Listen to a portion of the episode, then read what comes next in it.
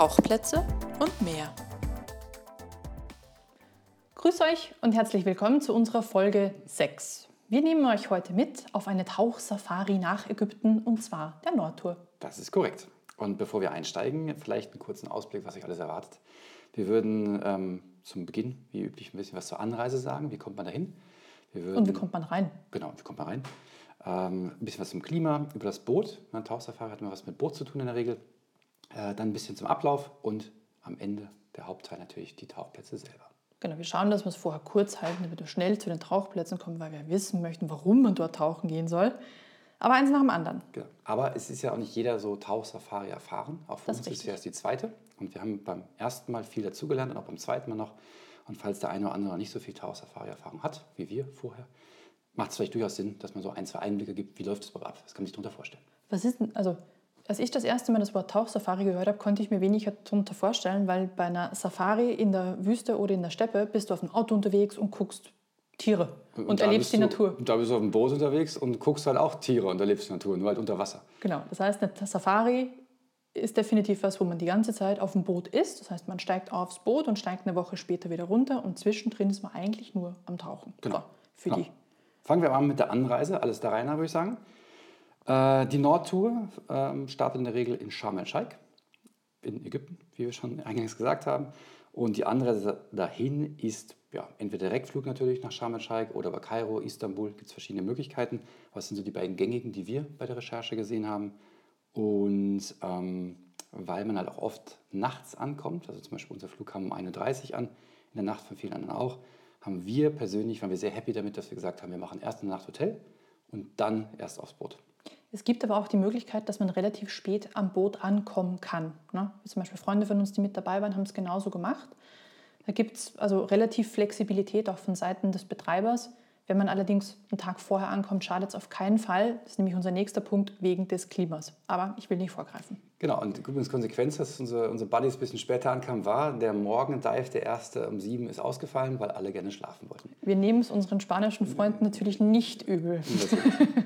Genau, lass uns, äh, obwohl halt, genau, bevor wir zum Klima einkommen, ganz kurz Online-Visum. Also man braucht ja ein Visum für Ägypten. Und äh, wir haben es online gemacht, kostet irgendwie 25 Dollar, glaube ich, hat ein bis zwei Tage gedauert und wir sind einfach vorbeigerauscht durch die Immigration. War sehr, sehr einfach. Ich habe von anderen gehört, die kein Online-Visum hatten, die haben weit länger angestanden.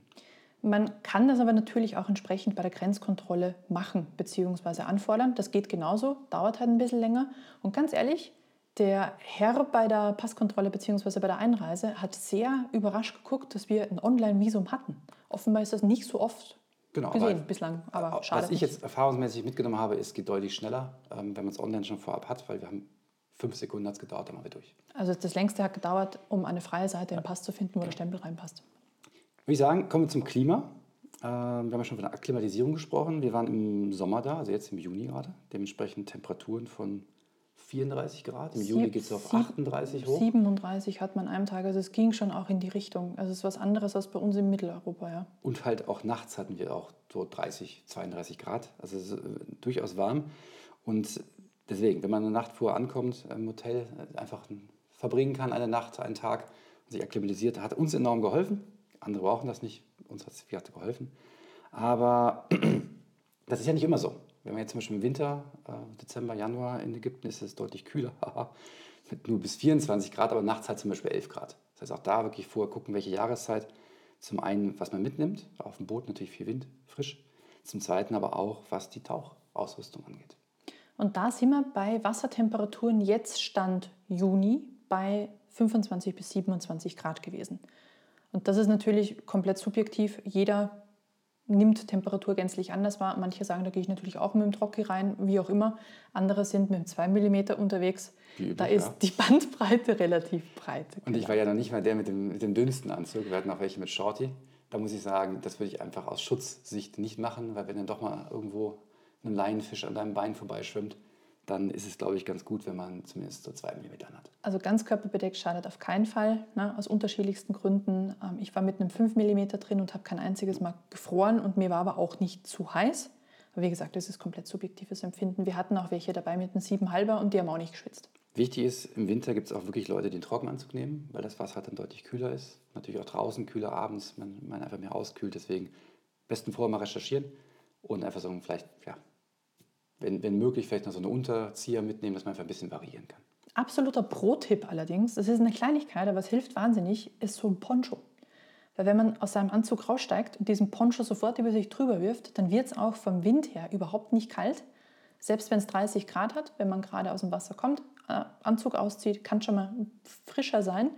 Deswegen so ein Poncho, holt euch das Ding, es ist wirklich, wirklich cool. Muss ich sagen, ich hatte keinen, habe mir dann öfter hinten raus deinen ausgeliehen, war ich sehr froh drum. Also gerade mit Wind auf dem Meer war das durchaus angenehm. Ja, Pro-Tipp. Also, Deswegen ich mir als nächstes dann auch mal zu. Poncho mit ins Gepäck. Ich greife vielleicht ein bisschen vorweg, ähm, weil es so ein bisschen mit Richtung Wassertemperatur äh, einhergeht. Das ist die Tiefe. Also offiziell haben wir immer gesagt, hey, nicht tiefer als 30 Meter. Natürlich gab es Tauchgänge, wo dann Leute doch tiefer waren als 30 Meter und dann 30 aufgeschrieben haben. Aber nicht offiziell. Genau, offiziell natürlich nur 30. Das heißt auch da, es wird nicht deutlich kühler. Also vielleicht ein, zwei Grad, mehr auch nicht. Genau, also so eine explizite Sprungschicht gibt es da auch nicht. Also wir hätten es nicht wahrgenommen. Also manchmal, wenn man vom... Sommer. Nee, das stimmt. Außer man kommt vom Korallenriff ein Stückchen weiter runter bei einer Wand, dann gibt es eine kühlere Strömung, aber das ist nichts im Vergleich zu echten Sprungschichten. Genau, ein, zwei Grad, aber jetzt nicht irgendwie vier, fünf Grad. Äh, wer mag im Winter anders sein, können wir nichts zu sagen. Dann würde ich sagen, äh, nach dem Klima kommen wir in Sharm el-Sheikh, sind wir angekommen, sind wir da. Und natürlich, man muss ja keine Tauchsafari machen. Man kann ja auch einen Tagesausflug machen, denn dies, das ganze Areal ist relativ klein. Also die, die Wege sind teilweise 50, 60, 80 Kilometer. Das heißt, man kann eigentlich all diese Dive-Sites auch ganz gut per Tagesausflug machen. Und dementsprechend die Boote, die da im Hotel, also im Hafen vom Hotel lagen, weiß nicht, 20, 30, 40 Boote, die jeden Tag raus düsen. Also man muss keine Tauchsafari machen, kann das auch alles per Einzeltrip machen. Wir haben uns aber für eine Safari entschieden, einfach weil es, ich glaube, für uns bequemer war. Und natürlich auch entspannter ist, weil du zu anderen Tageszeiten einfach am, am, an der Dive-Set schon ankommen kannst. Richtig, also manche Dive-Sets sind ein Stück weiter weg, wo vielleicht so zweieinhalb Stunden Anreise und halt dann auch natürlich Rückreise anfällt. Und je nachdem, wie man aufgestellt ist mit Seasickness, gut, das Rote Meer ist jetzt, war eigentlich hauptsächlich fast Sehr spiegelflach. Aber das ist halt dann schon auch angenehmer, wenn man schon auf dem Boot ist und halt nicht fünf Stunden hin und her gurkt. Ja. ja. Unsere Entscheidung ist auf die äh, South Moon gefallen. Das ist ein, wie ich jetzt gelernt habe, relativ kleines äh, Tauchboot im Vergleich zu manch anderen ähm, Tauchsafari. Klein vielleicht zum Abgleich, ist es 27 Meter lang und hat drei Decks. Ja, aber es passen zum Beispiel nur 18 Taucher drauf und ähm, diverse andere Boote haben 25 bis 30 Taucher. Ich persönlich mag es eher dann kleiner, weil natürlich das heißt auch weniger Leute, die gleichzeitig ins Wasser gehen. Also rumrum mit anderen Booten sind sowieso Taucher da. Aber wenn zumindest auf deinem Boot einfach weniger reingeht, finde ich es angenehmer. Genau, also es sind acht Zweierkabinen, zwei Einzelkabinen. Ich glaube, die Boote sind eh immer relativ ähnlich aufgestellt, zumindest auch vom Typ, was wir gesehen haben, was im Hafen lag. Sehr ähnliches Layout. Und die haben auch Annehmlichkeiten drumherum. Also jeder hat sein eigenes Bad, klimatisiert, Strom, alles da, was man braucht. Also ich fand es ehrlich gesagt absolut passend. Es war jetzt nicht das Neueste, es war, eigentlich, es war okay. Wir haben aber auch den einen oder anderen Buddy dabei gehabt, der gesagt hat, hey, das ist ein bisschen einfach und hat dem nur dann irgendwie drei Sterne gegeben Je nachdem, wo man herkommt. Genau. Ne? Unsere erste Tauchsafari war auf einem umgebauten Holzboot. Stimmt, und da, von dem Verhältnis her, die Junk damals ähm, war deutlich äh, einfacher. Das, also im Vergleich dazu war das jetzt der pure Luxus. Genau, also man darf einfach wirklich keinen Luxus erwarten. Es ist einfach, es ist guter Standard, würde ich sagen, hat aber völlig gepasst. Deswegen auch preislich. Ne? Ich glaube, die ganze Tour, wenn man sie momentan bucht, knapp ein Tausender. Ist dann auch noch überschaubar, gibt es auch deutlich teure Touren. Natürlich auch billigere, klar, aber ich finde, passt da insgesamt. Vollverpflegung natürlich, klar, man macht ja nichts anderes außer schlafen, tauchen und zu essen. Und ähm, hat auch genug Platz, fand ich. Also wir waren sowieso nur zehn Leute, also wir waren nicht aus, ausgebucht. Halt dementsprechend hatte jeder wirklich genug Platz, auch auf den Sonnendecks und dergleichen. Sorry, aber auch ähm, mit, ich glaube, mit 18 Leuten wird sich gut verteilen. Also es gibt ja nebst dem unteren Deck, wo man dann auch zum Tauchen rausgeht, noch ein Oberdeck, wo noch Kabinen sind, da ist entsprechende Sitzgelegenheit und dann gibt es noch ein Deck oben drüber, das war auch entsprechend mit Sonnensegeln versehen und da äh, hätten sich auch noch Leute verteilen können. Also es war wirklich, wirklich genug Platz, wo man, dass man sich nicht gegenseitig auf die Füße steigt, obwohl man eine Woche zusammenhängt. Ja.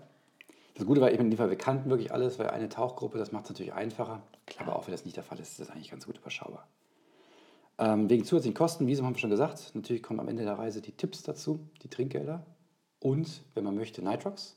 Nitrox kommen noch dazu. Das sind Stand jetzt, ist vermutlich auch bei allen Booten super ähnlich, 80 Euro dann noch 70 Euro Nationalparkgebühr, da kommen wir später drauf, weil natürlich einige Dives in diesen Nationalparks liegen.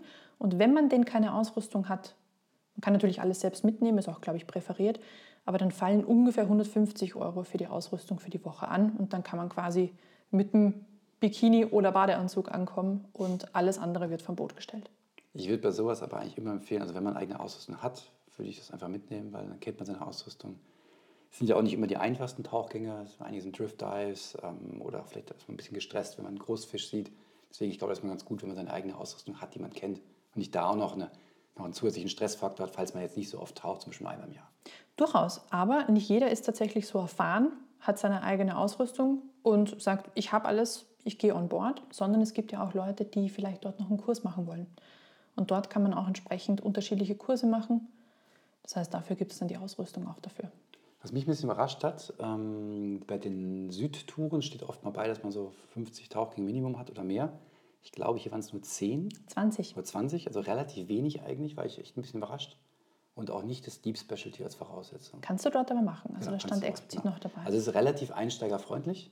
Und auch wenn ich jetzt eben gesagt habe, die Tauchgänge waren nicht immer die einfachsten, war trotzdem alles absolut tauchbar. Man hatte auch einen Guide dabei. Insofern, also jetzt keine Angst haben. Aber ähm, es ist jetzt nicht irgendwie, keine Ahnung, äh, irgendwo im Mittelmeer äh, an der Küste einmal kurz mal reinhüpfen wieder aus. Das ist schon, man hat auch teilweise Drop-Offs auf ein paar hundert Meter runter. Da sollte man schon wissen, was man macht. Einige Strömungen genau. und so weiter. Gut, kommen wir dann gleich noch dazu. Ich würde sagen, ähm, noch ein paar Sätze zum Ablauf. Äh, abgesehen vom An- und Abreisetag, wo natürlich dann wegen Flugzeiten und Eincheck und so weiter weniger getaucht wird, ähm, sind es in der Regel drei Tauchgänge plus ein Nachttauchgang. Wir haben es ja eben schon ein bisschen gespoilert. Geht dann häufig um 7 Uhr morgens los. Das heißt, äh, zeitiges Aufstehen. Zweite Tauchgang ist um 11, dann um 15 Uhr noch ein. Und der Abendtauchgang, je nachdem ist es Sunset, ist es Night, ist dann entweder halt 19, 20 oder 21 Uhr. Also jede, jede Menge Tauchgelegenheit. Man muss natürlich nicht alles mittauchen, aber die meisten möchten natürlich alles mittauchen. Und zwischendrin wird einem die Zeit auch nicht lang, weil man kriegt immer was zu essen und dann muss man sich sowieso hinlegen, weil man müde ist. Und da muss man auch gucken, ob man den vierten Dive am Tag noch schafft. Nach den anstrengenden drei vorher schon. Es ist wirklich, also nach einer Woche ist man wirklich geschlaucht und nochmal großen Respekt vor dem einen oder anderen Buddy vom letzten Jahr, die einfach zwei Tauchsafaris hintereinander machen. Da habe ich echt dann gedacht, ey, das nach der einen Woche war ich dann auch, hat es dann für mich erstmal gereicht. Da bin ich mittlerweile fast ein bisschen skeptisch, ob das so schlau ist, was die gesundheitlichen Aspekte davon angeht. Aber da kommen wir dann auch später noch dazu. Gut, Genau. Sophie zum Boot und zum Ablauf. Ich würde sagen, ähm, eine Ergänzung noch zum Ablauf, und zwar, es gibt immer einen Checkdive. Ich habe mal gehört, dass Leute nicht auf eine Safari gehen, weil sie den Checkdive nicht mitmachen möchten. Da einen riesen Grauen vorhaben, dass sie eine Boje aufblasen müssen oder zeigen, wie man eine Maske ausbläst.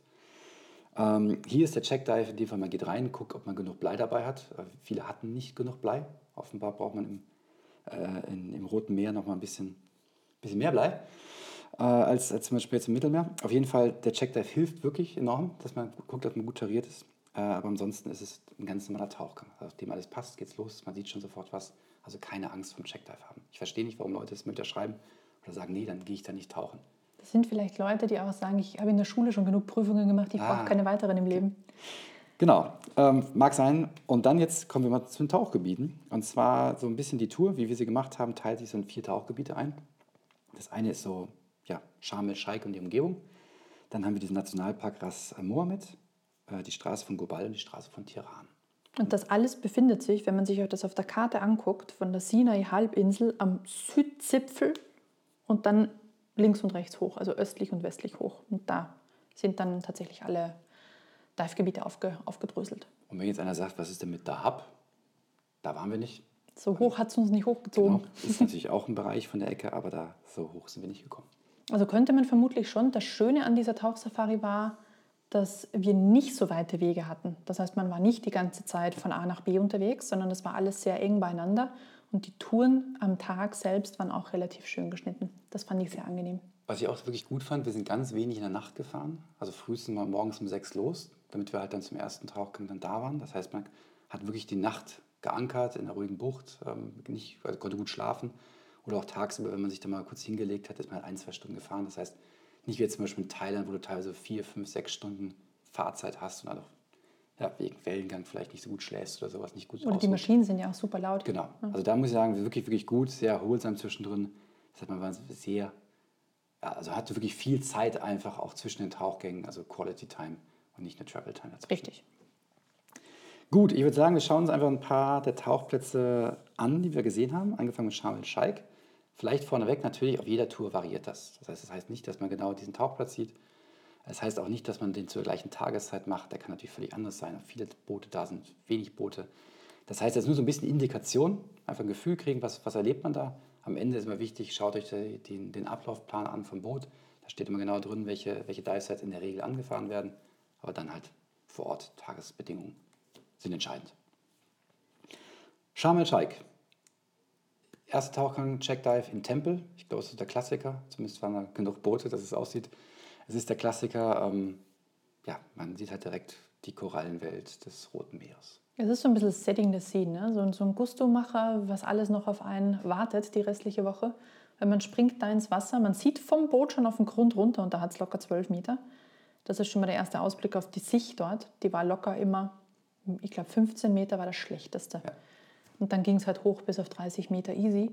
Und der Checkdive war genau in so einer, ähm, in so einer Bucht mit einem wunderschönen Korallenriff und dort hat sich alles getummelt, was eigentlich insgesamt das Rote Meer so hergibt. Also geht es kein Großfisch natürlich, weil Riff, aber alles drumherum mit Hartkorallen, Weichkorallen, Fischen jeglicher Art. Also das war schon sehr beeindruckend und hat sich nicht wie eine Prüfung angefühlt. Überhaupt nicht.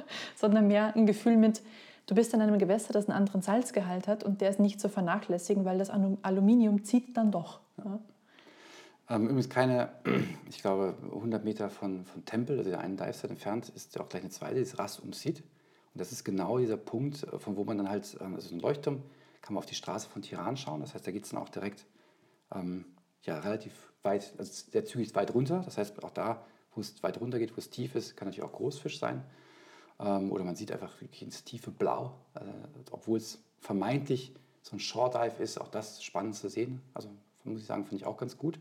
Und da haben wir zum Beispiel auch diesen, ähm, äh, nicht den Manta, sondern diesen Eagle Ray gesehen, wo dann irgendwie Leute sagen, hey, das ist ein Manta Eagle Ray. Oder ein, genau, wir haben es mal nachgeschaut, also kann man mal googeln.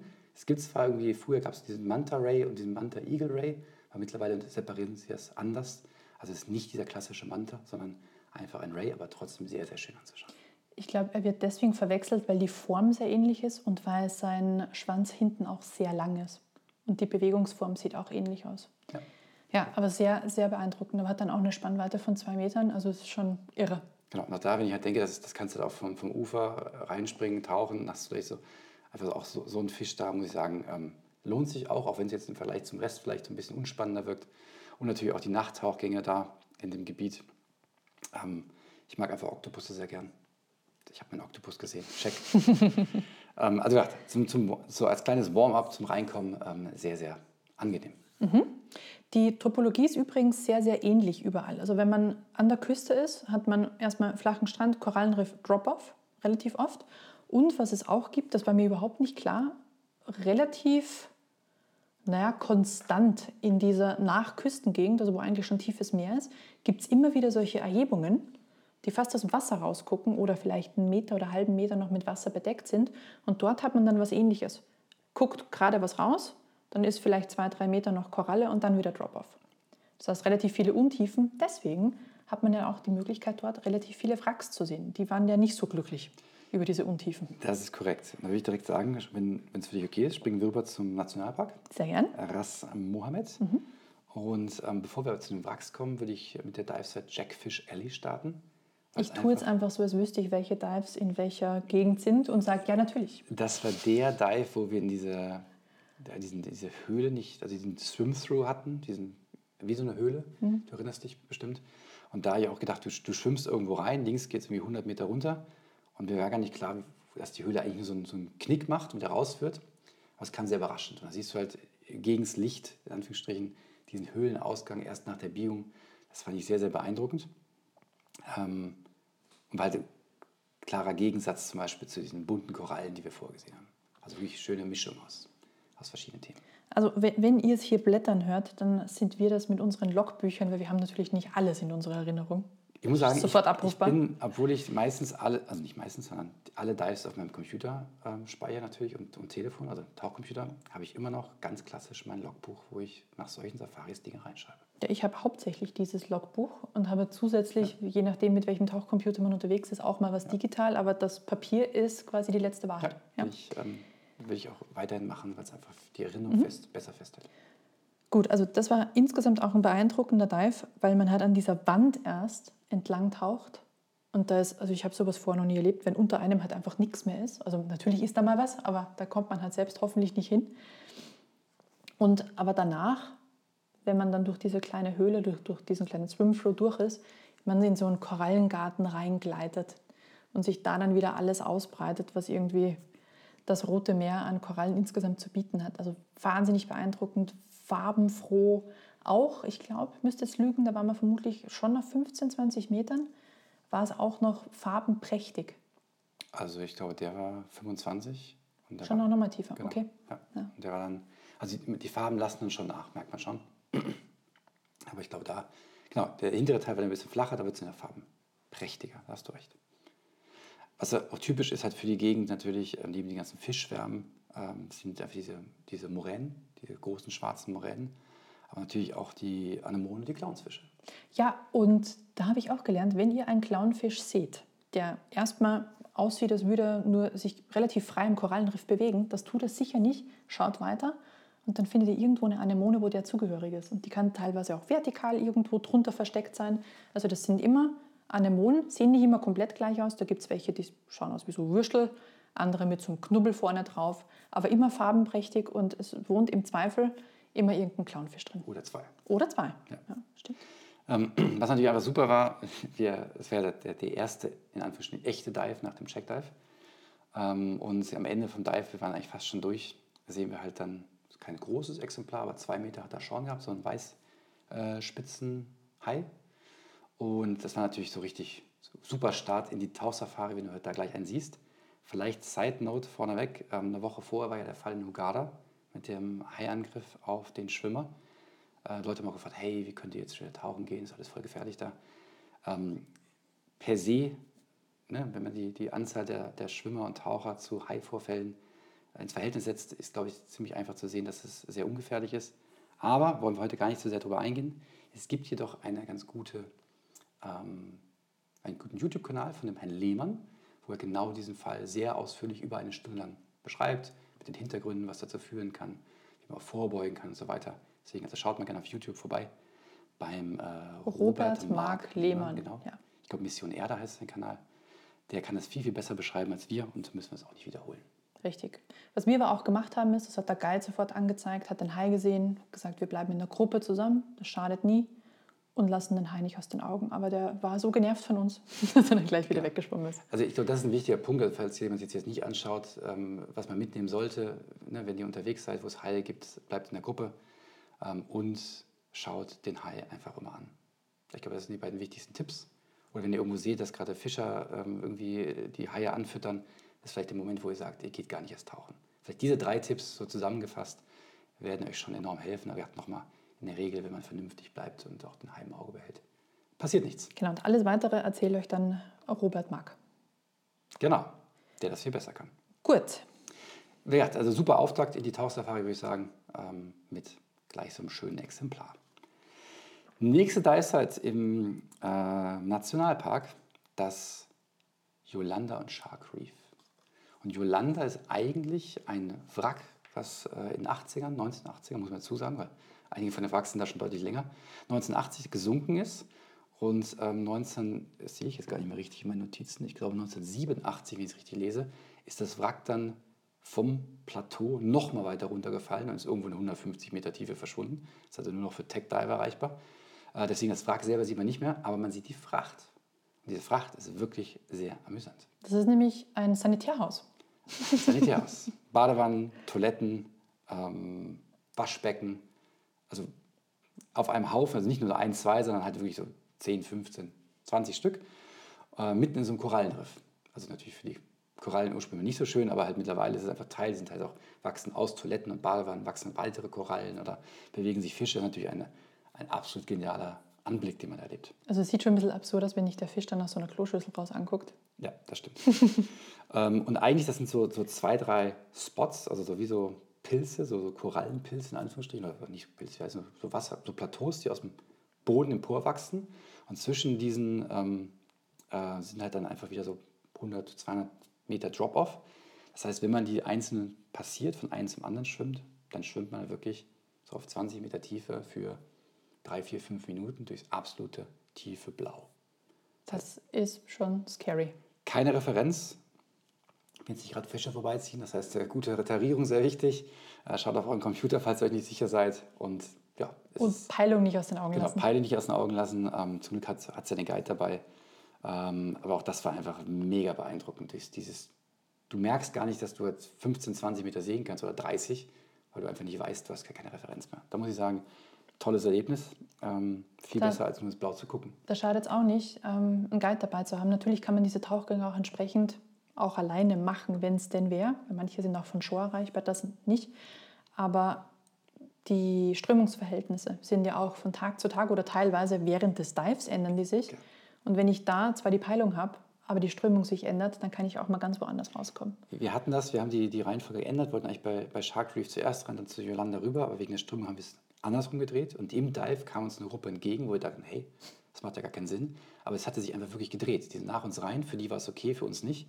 Und dadurch haben wir dann auch hinten raus den dritten Spot, den wir eigentlich ansteuern wollten, nicht mehr erreicht, weil die Strömung uns halt dann wirklich wie so ein U wieder zurückgeschickt hat. Deswegen, also ich, ich glaube, es macht Sinn, dass man sowas immer mit Guide macht. Die kennen sich aus. Ähm, würde ich persönlich, wenn ich dann nur zum Urlaub im Urlaub bin, nicht alleine machen. Macht ja auch Sinn, weil sonst hängst du irgendwie mit deiner Boje irgendwo rum und hoffst, dass sich jemand aufpickt. Also genau, aber halt, ähm, jetzt, abgesehen äh, von, von, den, von den Toiletten und den Badewannen, auch da wird äh, ne, große Schildkröten, äh, diese riesen Napoleonfische, die ich in der Form vorher auch noch nicht so in der Größe gesehen habe. Äh, mega beeindruckend, äh, viele Korallen. Ähm, einfach wirklich ein super Tauchgang. Möchte ich nie missen. Sehr schön. Letzte Tauchgang, oder letzte, aus, der, aus dem Bereich, ähm, Shark Observatory. Ähm, ist so eine klassische Wall ähm, mit auf der einen Seite Korallen, auf der anderen Seite tiefen Blau. Ähm, muss ich sagen, fand, fand ich okay im Verhältnis. Ich glaube, ich war einfach so geflasht von vorher, dass es einfach nur ein netter Tauchgang war, muss ich ehrlich gestehen. Das ist ja auch so ein bisschen absurd, weil wenn man, wie du sagst, der war okay, wenn du komplett aus der Reihe, ohne dass du vorher ein paar Tage schon tauchen warst, den Tauchgang gemacht hättest, wärst du vermutlich massiv beeindruckt gewesen. Wahrscheinlich. Es, es ja. gibt auch, ne, manchmal heißt es ja nicht umsonst Shark Observatory, man kann natürlich auch da manchmal ein paar Haie sehen. Haben wir nicht. Vielleicht ist das alles anders, wenn da ein Haufen Hammerhaie vorbeischwimmen. Aber in dem Fall muss ich sagen, kann man machen. Für uns war er jetzt nicht so mega spektakulär. Gut, aber insgesamt, glaube ich, kann man zusammenfassen, da war kein Tauchgang wirklich Nein. schlecht. Nein, das stimmt. Ja. Und der, Nationalpark ist auf jeden Fall ein Besuch wert. Ähm, wird viel, viel zu sehen. Also auch wenn man jetzt sich entscheidet, möchte Tagestrips machen, würde ich auf jeden Fall sagen, Nationalpark ist ganz gut, weil er auch im Verhältnis nicht so voll war wie die nächste, das nächste Gebiet, was wir besprechen möchten. Ich vermute, jetzt kommen wir zu den Wracks. Wir kommen zu den Wracks, genau. Der Straße von Gubal. Das ist die, die in den, ähm, ja, dann ein Ende in den Suezkanal äh, mündet. Das heißt, zum einen ist viel, viel Schiffsverkehr, ähm, also Industrieschiffsverkehr. Zum zweiten ähm, gibt es das eine oder andere Riff. Und da, wo Riffe sind, laufen halt auch gerne mal äh, Schiffe auf Grund. Und das erzeugt halt eine Menge Wracks. Und da würde ich sagen, fangen wir an mit dem ersten, was wir gesehen haben, so als kleines Warm-up. Mhm. Die Dunraven. Die Dunraven, die liegt da auch schon ein bisschen länger. Seit 1876. Mhm. Das war aber nicht die, die verschollen waren, man hat es danach erst wiedergefunden. Ne? Die war nee, gleich das, dokumentiert. Ja. Okay, das war eine andere. Genau, 1876 ist 86 Meter lang. Also ich muss sagen, für die, für die lange Zeit ist die echt super erhalten. Liegt so halb auf dem, nicht ganz auf dem Kopf, also fast auf dem Kopf. Mhm. Ähm, ist, man kann auch rein, also es hat genug Öffnung, wo man rein und raus kann. Auch im Engine Room kann man durch. Aber innen drin ist einfach nichts mehr. Also wirklich nur noch Hohlraum. Aber dafür wahnsinnig viel Fischleben. Also extrem. unfassbar. Genau, extrem. Ähm, ist ne, auch so ein bisschen, man sagt, die, wenn die Thistlegorm, wo wir gleich noch zu kommen, überrannt ist, dann ist die Dunraven eine gute Option. Aber selbst da war, ich weiß gar nicht, ich würde sagen 60 Taucher. Das war insgesamt. wahnsinnig viel los. Also es war wirklich schon viel los und ähm, das war nicht die vollste Dive-Site. Ähm, trotzdem, ähm, ich finde es einfach ein ganz gutes weil es relativ easy ist, da reinzukommen. Ähm, ganz gute Übung für Sizzlegorm, die ein bisschen schwieriger ist, glaube ich. Ähm, und halt, ja, man hat da trotzdem die Mischung aus hinten Korallengarten ähm, und ja, einfach ein guter Warm-up. Also diesen Tauchgang, ich glaube, den hat man sonst so in der Form nicht oder nicht die Möglichkeit, das zu sehen, weil das war so Hälfte Wrack, Hälfte Korallen. Ja. Und oft liegt ein Wrack halt nicht mehr da, wo Korallen noch sind, sondern meistens tiefer oder irgendwo auf einer Sandy Area, wo halt ringsherum einfach nichts mehr ist. Deswegen startet man da natürlich erst mit der tieferen Stelle mit dem Wrack, kann durchschwimmen und danach, ich glaube, das war sogar ein bisschen Drift, konnte man diesen Korallengarten wie so ein Bildschirmschoner bewundern. Also es war einfach gigantisch. Also perfekt für einen Safety-Stop. Ähm, keine Langeweile kommt da auf. Nee, bestimmt Ruhe nicht. anschauen und irgendwann einfach raus und zum Boot zurück. Ja, und ist ja auch super, also dafür, dass es da schon echt lange liegt, auch echt gut erhalten, war ich ziemlich überrascht. Also man sieht die komplette Form des Ja, Schiffes genau. noch. Und ähm, ja, kann auch gut, gut durchtauchen. Jetzt bin ich gerade irritiert. Der vordere Teil ist ja gar nicht auf dem Kopf. Ich glaube, liegt die mehr auf der Seite. Die liegt ich ja so seitlich. Ich glaube, mehr seitlich, ja. Stimmt. Genau, man kann dann falsch- an der oberen. Seite und unteren Seite innen drin dann durchtauchen, wo dann entsprechend dahinter diese Wand von Fischen dann auftaucht. Ist innen wirklich wenig drin. Das heißt, auch da, man hat eigentlich genug Platz. Man ähm, kann dann auch ja, gut, gut durch, komplett durchs ganze Schiffswrack einmal durchtauchen. Das ist die Dunraven. Genau, muss ich sagen, war schon wirklich Spitzendive, hat mir sehr gut gefallen. Ähm, dann sind wir weitergezogen. Nächste Wrack natürlich, ne, ist die, die Wrackgegend, Kingston. Ähm, liegt ja seit 1881, ist auch ist fast gleich lang, 78 Meter, aber weit schlechter erhalten. Also, Da ist wenig mehr da. Also die Form ist noch erahnbar, aber da hat sich die Natur alles zurückgeholt. Es gibt zwei, drei Stellen, wo, wo erstaunlich gut erhalten ist. Dann sieht man auch so die Leiter, die von einem Stock ins andere geht. Und ähm, das ist echt gut erhalten. Aber man kann jetzt das, das Schiff als Ganze, auch die Schraube ist zum Beispiel auch noch da, der Propeller, aber halt das Schiff als Ganze ist bei weitem nicht so gut zu erkennen. Man, es liegt auch, glaube ich, auch, auch richtig rum. Also ich glaube, Es liegt richtig rum, genau. das heißt, Und das Schöne daran ist, also man, wie gesagt, die Schiffsform ist noch erkennbar, aber oben ist wie so ein kompletter Korallengarten drauf entstanden. Und da ist auch wahnsinnig schön drüber wegzutauchen. ja, ähm, da haben wir auch diese, großen Büffelkopf-Papageienfische gesehen. Ähm, natürlich jede Menge Stingrays auch. Ähm, Napoleonfische wieder, also auch da wirklich viel Fisch mit bisschen Wrack verbunden. Und der eigentliche ist auch Shack Rock, ist eigentlich die eigentliche Dive-Site in Kingston. Das Wrack liegt halt primär daneben. Genau, also auch da muss ich sagen, sehr, sehr netter Tauchgang. Aber natürlich alle fiebern so ein bisschen auf das Highlight ähm, des Nordens hin. Und das ist ganz klar die Thistlegorm. Und da hast du ja einiges zu recherchiert. Genau, also die Thistlegorm ist ja, ich weiß nicht, vermutlich eines der bekanntesten Wracks weltweit, weil zum einen sie eine Geschichte hat, zum anderen aber auch, also hat jedes Wrack hat eine Geschichte, aber die hat halt eine sehr europäisch lastige Geschichte, beziehungsweise auch noch emotional verbandelt mit dem Zweiten Weltkrieg. Aber eben auch aufgrund dessen, wie sie noch erhalten ist und was alles zu sehen ist drin, glaube ich, macht es einfach so wahnsinnig spannend. Das ist ein britisches Fra Frachtschiff, das 1940 aus der Reederei rausgerollt ist. Und 1941 hat sich in Glasgow aufgemacht, ähm, einen Haufen Dinge nach Afrika, zu den Af also nach Afrika zu den britischen Truppen zu bringen, um gegen den Afrikakorps der Deutschen vorzugehen, die dort unter Rommel gerade unterwegs waren. Was war auf dem Schiff drauf? Waffen, Munition, Granaten, Minen, Panzer, Lastwegen, Motorräder, zwei Loks, also Lokomotiven und Eisenbahnwaggons. Und, habe ich hier gar nicht aufgeschrieben, aber war auch immer noch zu sehen, Gummistiefel. Also Ja. alles, was halt so eine Armee zur Versorgung und zur Unterstützung braucht, war da mit drauf. Das klingt jetzt viel. Das Schiff ist auch groß, 126 Meter lang und ist, als sie gesunken ist, komplett auseinandergebrochen. Also der hintere Teil vom, vom Schiff ist abgebrochen, weswegen sie dann auch relativ flott untergegangen ist. Wegen, der Fliegerbombe. Genau, da habe ich nämlich noch die ist also in die Luft gesprengt worden, deswegen gesunken. Vielleicht ein wichtiger Hinweis: Sie sind nicht auf Grund gelaufen, weil sie nicht navigieren konnten, sondern die lagen, glaube ich, sogar vor Anker, als sie gesunken sind. Genau, warum lagen sie vor Anker? Ich musste ein bisschen schmunzeln, weil der Suezkanal wieder mal verstopft war. Also offenbar passiert das öfter. Das ist natürlich dann sehr ärgerlich an der Stelle. Also die haben zehn Tage geankert und sind innerhalb dieser zehn Tage dann entdeckt worden, entsprechend von, dem, ähm, von, dem deutschen, von der deutschen Luftwaffe. Und sind dann mit, also da sind die Deutschen dann hingeflogen und haben dann Spezialbomben für Schiffsbekämpfung, also braucht man ein größeres Gerät, haben die dort abgeworfen und waren, haben glücklichen Treffer gelandet. Für die Briten war es ein unglücklicher Treffer, nämlich genau über dem Teil des Schiffes, wo relativ viel Munition auch gelagert war. Das heißt, es hat dann eine Detonation zur nächsten Detonation geführt Und das hat dann entsprechend dieses Schiff komplett auseinandergerissen. Und es hat dort so wahnsinnig viel Kraft entfesselt, dass die Lok beispielsweise wie viel Meter weiter liegt sagen, vom Schiffswrack? 30, 40, 50 Meter wirklich weggesprengt Völlig wahnsinnig. wurde. Ja. Und das, das Spannende dabei ist, dieses Schiff, also der vordere Teil sieht relativ heile aus. Nach innen drin, die, die ganzen, da wo die LKW stehen, alles, die Motorräder sauber sortiert, noch Ja. in ihren Kisten. Dann ist einfach ein Teil, wo einfach der Stahl wirklich komplett verbogen ist und Ge- geborsten. ja. Und da hinten raus das Heck, was wieder relativ heile ausschaut.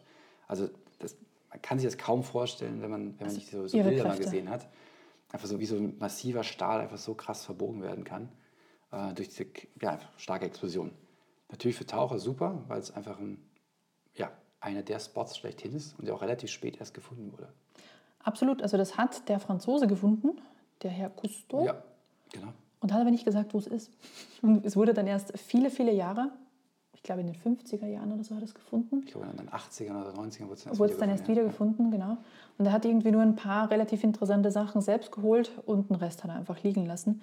Das heißt, es ist erst eigentlich relativ seit kurzem ähm, für die Öffentlichkeit oder für die Nachwelt halt besuchbar, wenn man halt dann entsprechend dorthin tauchen mag. Das, das Traurige dabei ist natürlich, äh, das Boot ist eigentlich sehr, sehr gut erhalten ähm, in, der, in den knapp 30 Meter Tiefe. Ähm, durch die vielen Taucher, die jetzt zuletzt immer mehr kommen, die natürlich dann auch in dem Boot ausatmen, dann sauer, also ihre, ihre ausgeklärte Luft ähm, im Boot lassen, ne, kann ja nicht immer entweichen, ähm, verfällt das Boot im Verhältnis schneller als vorher, weil jetzt einfach, also nicht nur durch Leute packen es an und, und nehmen was weg, das ist es gar nicht mehr, ne, es ist auch die Luft, die einfach von den ausgeatmeten Tauchern ähm, jetzt am Stahl nagt. Kennt man auch sonst, also wenn man so in, in so einen Wrack reintaucht und nach oben guckt, sieht es aus wie ein Spiegel. Also da ist Luft gefühlt dauerhaft halt dann da drin und nagt halt an der Substanz. Genau. Vielleicht noch ein Fun Fact ist relativ bei solchen Kriegsgeschichten, aber die Bomben eigentlich, die sie auf die Thistle, Thistlegorm abgeworfen haben, die wären eigentlich für die Queen Mary bestimmt gewesen, weil da hatten die Briten gerade Truppentransporte mit der Queen Mary gemacht. Die haben sie aber nicht gefunden, aber die andere schon. Und dann wurden die quasi wiederverwendet. So oder so um- eine sehr um- dramatische Geschichte. umverwendet. Natürlich auch, auch nicht schön, diese Zeitgeschichte für uns Taucher halt hinten raus. Ähm, wenn man jetzt mal abstrahiert davon. Absolut tauchenswert natürlich. Ähm, und jetzt kommt halt auch der Punkt, wo so eine Tauchsafari den, den Tagestrip irgendwo schlägt. Und zwar, wir haben insgesamt vier Tauchgänge gemacht. Ähm, beim ersten waren, ich weiß gar nicht, 20 oder 30 Boote, die da oben lagen. Zu viele. Ähm, wir sind da runter, die Sicht war durch die, durch die ganzen Bubbles von den Tauchern, würde sagen 10 Meter, vielleicht maximal 15. Also man konnte das Wrack beim Absteigen schon kaum erkennen. Ähm, es war egal, wo man hin ist, sind überall Taucher gewesen. Das heißt, der erste Tauchgang war so sehr, ja, ich würde sagen, nicht der beste auf jeden Fall.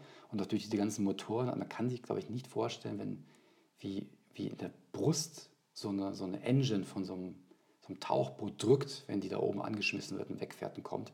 Es war wirklich eine Stresssituation, einfach nur durch diese Geräusche. Wenn man sich jetzt vorstellt, dass die, dass die Fische, die da leben, äh, das den ganzen Tag haben und die Nacht durch, weil viele Tauchboote auch nachts die, Engine nicht abschalten, das ist schon sehr fragwürdig. Da muss man sich überlegen, ob man nicht doch mal irgendwie das Ganze ein bisschen weiter einschränkt.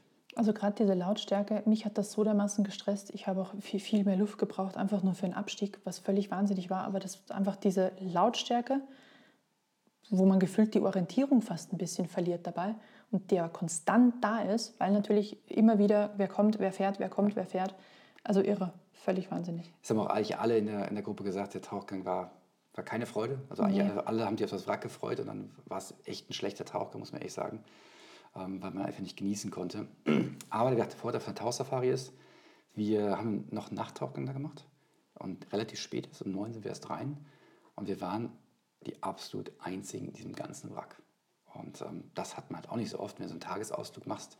Klar, dann hast du wahrscheinlich nicht die Gelegenheit, weil dann fährst du ja abends wieder zurück. Das heißt, das ist auf jeden Fall ein Vorteil. Man kann natürlich sich einfach anpassen. Man hat mehr Zeit, deswegen kann man gucken, okay, jetzt ist gerade es voll, wir warten einfach, alle gehen um 8 rein, dann gehen wir halt um 9 rein. Und was wir nächsten Tage ja auch gemacht haben, wir waren dann noch zweimal für Tauchgänge da, wo natürlich die Tagestrip-Leute noch nicht da waren. Und deswegen war es da auch wesentlich ruhiger. Und dann hat man das Wrack erst so richtig genießen können.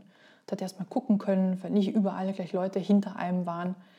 Also das war dann großartig, wenn man da so über die LKWs drüber taucht und Riesenkisten, wo Motorräder drinstehen. Und in einer Kiste denkt man, das ist ein Gummistiefel. Ja, das sind einfach hunderte von Gummistiefeln. Oder einfach in so einem Reifen von so einem LKW sind einfach so ein riesen Lobster sich da einfach Ja. einquartiert hat und da jetzt wohnt.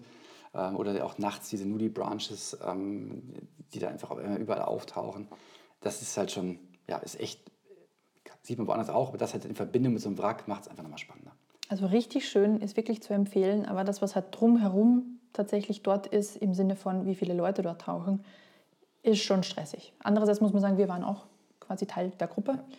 Aber Klar, würde ich sagen, ist abgehakt, muss ich jetzt nicht nochmal hin. Ähm, vielleicht, also ich mö- möchte noch was sagen. Ich bin noch nicht abgehakt, äh, Sittelgorm. Ähm, vielleicht so zwei, drei Sachen dazu. Zum einen, ich habe ja in Madeira erst gesagt, die Corvette beste, beste Wrack, in dem ich je drin war. Das muss ich direkt einen Monat später korrigieren. Äh, Sittelgorm, beste Wrack, in dem ich je drin war. Wobei, und jetzt muss man dazu sagen, zwei, zwei Sachen. Zum einen, die Corvette Madeira, habe ich gesagt, total sicher, ne, alles rausgenommen, brauchst keine Leine, kannst über jederzeit raus. Ist bei Sittelgorm anders. Also rein aus Tauchlehre ähm, dürftest du wahrscheinlich nicht da einfach rein, ohne Lein zu spannen, bis auch von der, ne, das sind fast 30 Meter, ähm, dürftest also maximal 10 Meter rein äh, und so weiter. Das heißt, da muss man sich wirklich vorüberlegen, will man rein, muss man nicht, man kann ja auch entscheiden, man macht es nicht. Ähm, aber sollte man sich vorüberlegen, also im Briefing gut, gut zuhören, was der Plan ist dann auch für sich aktiv entscheiden, macht man nicht, weil drin, du kannst ja nicht überall raus. Es gibt einfach Stellen, wo du dann mal einfach zwei, drei Gänge tauchen musst, bis du da rauskommst. Und vor allem, halt, was wir auch gemacht haben, beim, beim Nachttauchgang sind wir auch reingegangen, auch das wieder, ne? sowas nachts nicht im Wrack rein, keinen Deep Dive machen, 30 Meter sind es ja fast. Ähm, auch da muss man vorüberlegen, macht man es, macht man es nicht. Also eigene, eigene Abschätzung. Ist es schlau? Vielleicht nicht. Ist es spannend? Schon. Ähm, und ja, da immer sich Gedanken drum machen, wie, wie weit man gehen möchte. Wichtig ist aber halt, wenn man es sich nicht tut, zutraut, auf keinen Fall machen. In der Fall, wir hatten eine Gruppe von fast ausschließlich Instructern und Dive Mastern, ähm, plus halt ähm, wirklich sehr ruhig, sehr viel Zeit genommen dafür. Deswegen würde ich sagen, Risiko überschaubar. Aber ähm, wir haben halt auch ein, zwei andere in den Wracks gesehen, die da irgendwie dann so ein bisschen umhergeirrt sind, nicht mehr ihre Gruppe gefunden haben. Ähm, deswegen da einfach wirklich mit, mit Sinn und Verstand reingehen. Weil du kannst halt, ne, wenn irgendwo äh, Sachen, spitze Ecken und sowas, du kannst halt viel leichter hängen bleiben. Als auch so schmale Durchschwimme, wo einfach so eine Tür ist, die ist halt weggerostet. Das heißt, die ist da trotzdem nur 1,50 Meter breit oder Meter, weiß nicht, wie breit, breit so eine Tür ist in so einem Schiff. Ähm, ja, muss man schon aufpassen. Das möchte ich dazu sagen. Trotzdem ein sehr, sehr spektakulärer Tauchgang. Und ich muss sagen, ich, ja, korrigiert, beste Wrack, wahrscheinlich bis zu Sanobia, dann korrigiere ich das ein drittes Mal. Aber ja, ähm, auf jeden Fall Besuch wert. Und auch die vier Tauchgänge, würde ich sagen, waren nicht zu viel. Bin sehr froh, dass wir die Chance hatten, vier zu machen. Vielleicht noch kurz zum Namen. Fisselgorm klingt wahnsinnig schräg, heißt aber eigentlich nur blaue Distel. Ja. Wir haben sie immer spaßeshalber die SS Shitstorm genannt. Ja, ich habe phonetisch, als jemand mal Fisselgorm gesagt hat, einfach nur Shitstorm gehört. Ich dachte, das kann doch nicht sein, dass jemand ein Schiff so nennt. Meistens sind es irgendwie Frauennamen, die vergeben werden. Nee, aber Gorm ist irisch und heißt blau und Fissel ist die Distel. Also deswegen, so kommt der Name zustande. Gar nichts Spannendes eigentlich. Ne? Aber das Wrack selbst umso mehr. Genau. Was wir gemacht haben als kleine, ähm, kleinen Appetit hatten zwischen äh, Tauchgang 2 und 3 auf der Sittelgorm war ein Schnorchelausflug mit Delfinen. Das war richtig verrückt schön. Habe ich noch nie vorher so in der Form gemacht. Fand ich wirklich super beeindruckend. Also die waren da unterwegs, ähm, haben wir danach gesehen auf, auf Videos, nicht nur zum Spielen, sondern auch zum Nachwuchszeugen. Ja.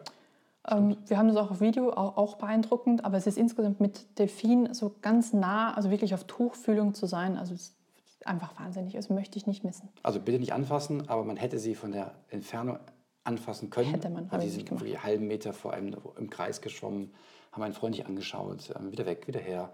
Ähm, also habe ich so noch nicht erlebt. Wenn, wenn ich, mich hat vorher gefragt, hey, kommst du mit zum Schnorcheln mit Delfinen? dachte ich, ja, pff, brauche ich nicht zwingend, bin dann trotzdem mitgestiegen, Gruppenzwang gefühlt. Ich hätte es tierisch bereut, wenn ich es nicht gemacht hätte. Vor allem, wenn du danach die, die Videos gesehen hättest. Ja, Also wirklich. hätte ich auch bereut. Deswegen lieber mitnehmen. Aber ähm, hatte halt auch leider negative Konsequenzen. Richtig. Kommen wir dann hinten raus noch zu. Vielleicht ein kleiner Spoiler. Ihr solltet einfach nach Deep Dives keinen Sport machen. Und Schnorcheln, anstrengend paddeln ist eine Art von Sport. Genau. Kommen wir Spoil aber später zu. Genau. Ich würde sagen, wir springen schnell letzten, zum letzten Tauchgebiet, der Straße von Tiran, mit seinen, ja, ich würde sagen, dem berühmten, ähm, dem Jackson Reef, dem Woodhouse Reef, dem Gordon Reef und im Thomas Reef. Also einfach vier, vier Reefs, die halt teilweise nicht weit auseinander liegen, aber dann halt wirklich so ein paar hundert Meter runtergehen. Die Gegend ist vor allem bekannt ähm, auf der Seite, also auf der Seeseite Richtung Straße für Hammerhaie. Haben wir leider keinen gesehen, muss man sagen. Aber so ist es manchmal.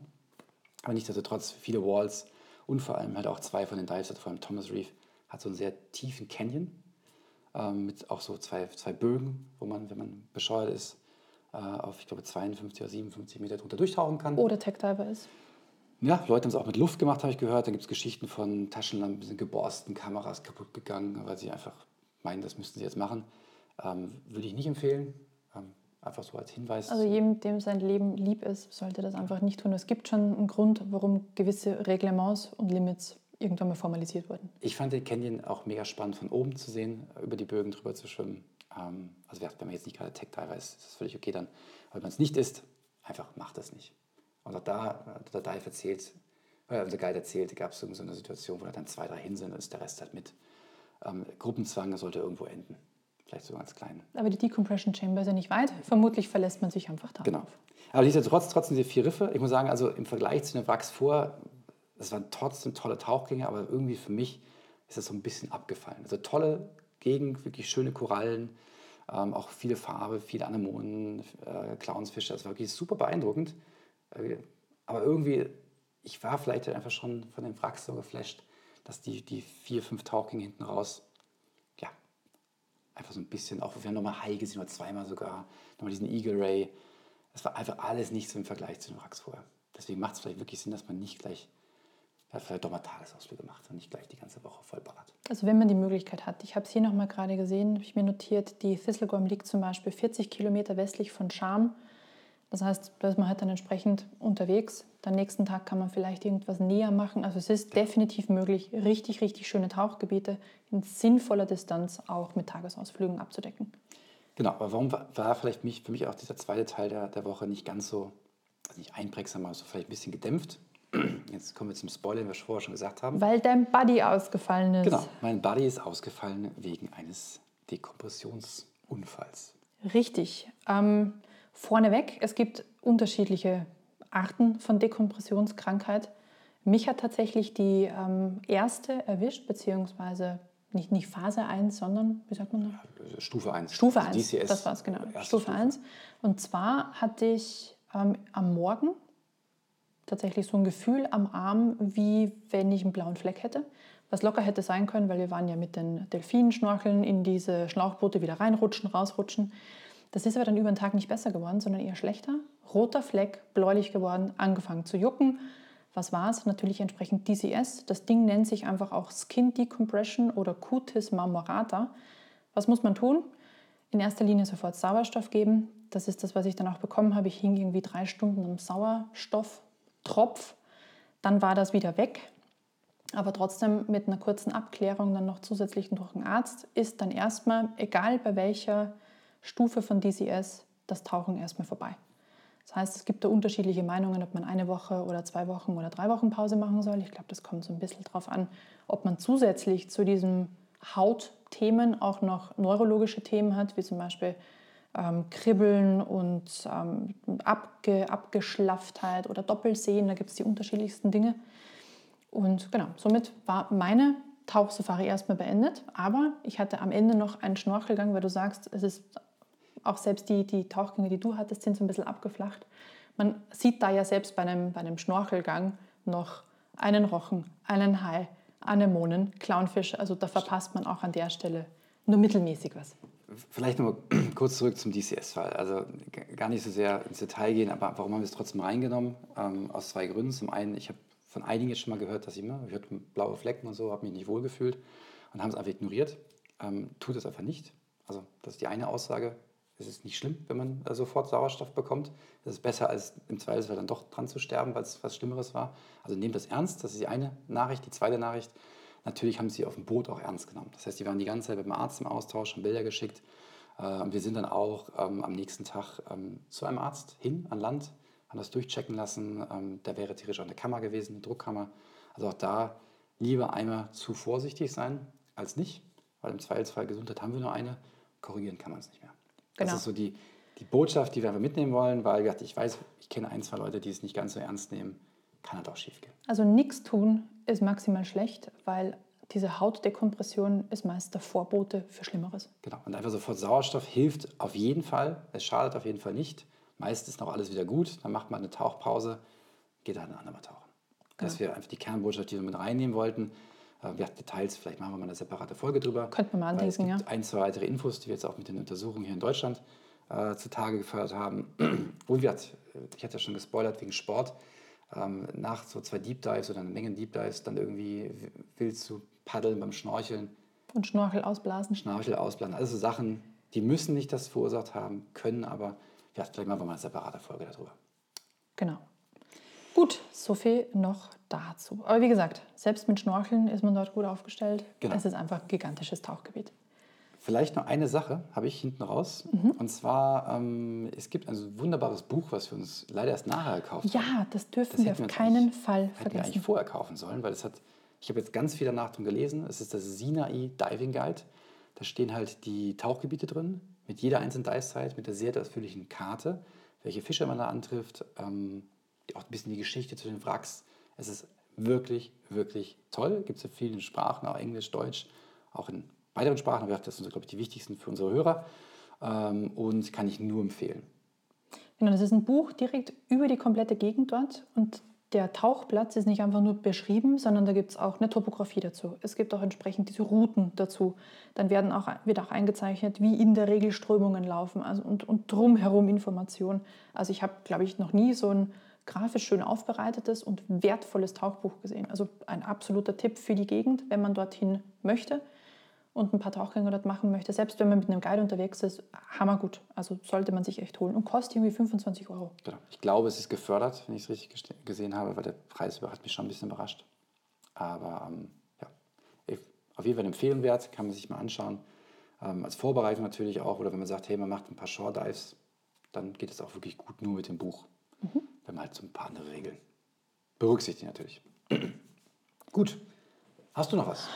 Nee, ich habe nichts mehr. Und wir haben, also für das, wo wir eigentlich immer sagten, 30 Minuten peilen wir an, aber wir hatten auch viel zu sagen. Genau. Ist ja eine ganze Woche gewesen. Sind wir ein bisschen übers Ziel, übers zeitliche Ziel geschossen. Aber ich hoffe, es war informativ, es war spannend und man hat vielleicht auch Lust aufs Rote Meer dadurch bekommen. Können wir nur empfehlen. Ähm, Nordtour, die Südtour ist ganz anders. Mal schauen, wann wir über die Südtour reden. Vielleicht noch ganz kurzer Hinweis am Ende. Ähm, Wie findet man so eine Tour? Es gibt ein Portal, das heißt liverboard.com. Dort findet man weltweit Tauchsafaris, Anbieter, Boote. Ich habe heute mal geguckt, allein in dem Juli-Zeitraum jetzt gibt es 87 Boote, Bootangebote für die Halbinsel Sinai. Also man findet definitiv zu jeder Jahreszeit was. Ja, guter Punkt. Also man kann einfach hingehen und buchen, also das erledigt. Was die meisten natürlich machen, ist, sie gehen einfach über ihr lokales Dive Center. Die bieten auch mal in der Regel irgendwas an in Kooperation. Das heißt, die kümmern sich auch noch meist noch um die Flüge, den Transport. Dann hat man auch Leute dabei, die man theoretisch kennt. So, natürlich geht das auch. Aber ja, das ist ein guter Hinweis. Wenn man da keinen Bock drauf hat auf sein eigenes Dive Center, aus welchen Gründen auch immer, oder keins hat, gibt es ja auch, dann ähm, kann man einfach darüber die Safaris buchen. Gut, jetzt habe ich aber fertig. Sehr gut. Dann würde ich sagen, vielen, vielen Dank fürs Zuhören. Danke Bis auch. zum nächsten Mal. Tschüss!